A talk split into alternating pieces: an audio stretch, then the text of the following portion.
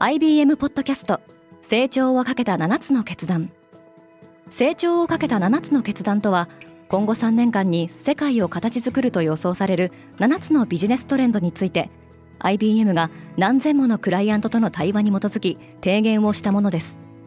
このポッドキャストでは変化の激しい時代において企業が下すべき成長をかけた7つの決断について日本 IBM の7人の専門家と考えていきます。今お聞きのリスニングサービスにてぜひフォローボタンからフォローをお願いします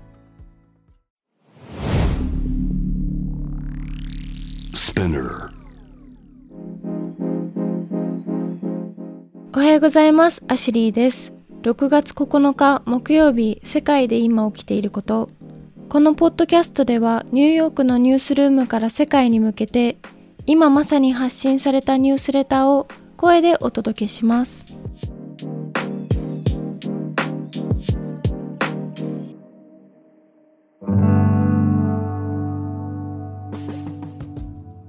EU は2035年までに内燃機関車を禁止することを決議した。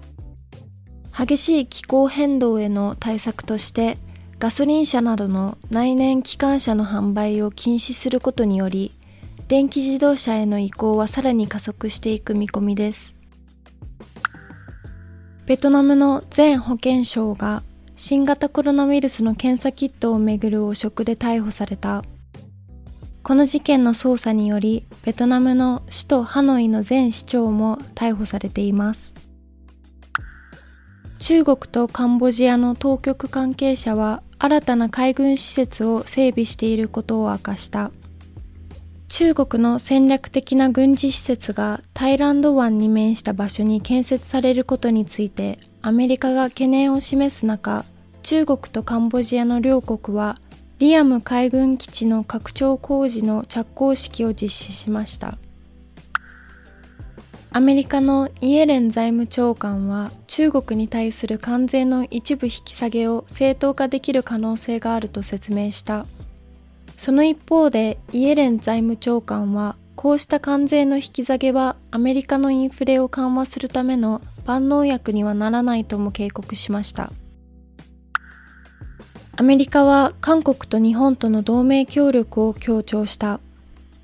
北朝鮮がおよそ5年ぶりに核実験の準備を進めていることを受けアメリカ政府高官は日本、アメリカ、韓国の時間協議の中で3カ国の安全保障協力を強化することを再確認したとしています。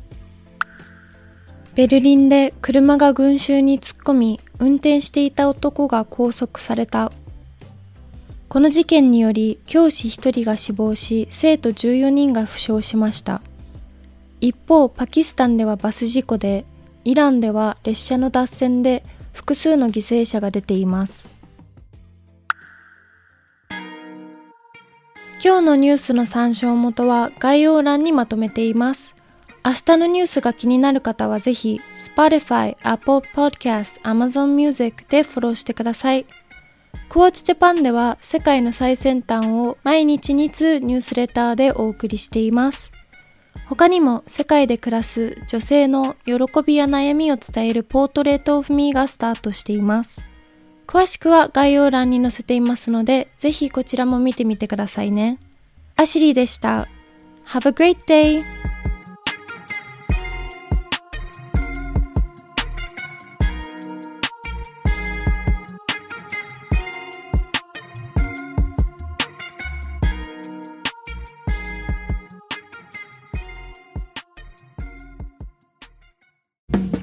リスナーの皆様より多くのリクエストをいただいている話題のニュースを深掘りしたエピソードを週末の有料版で配信中です。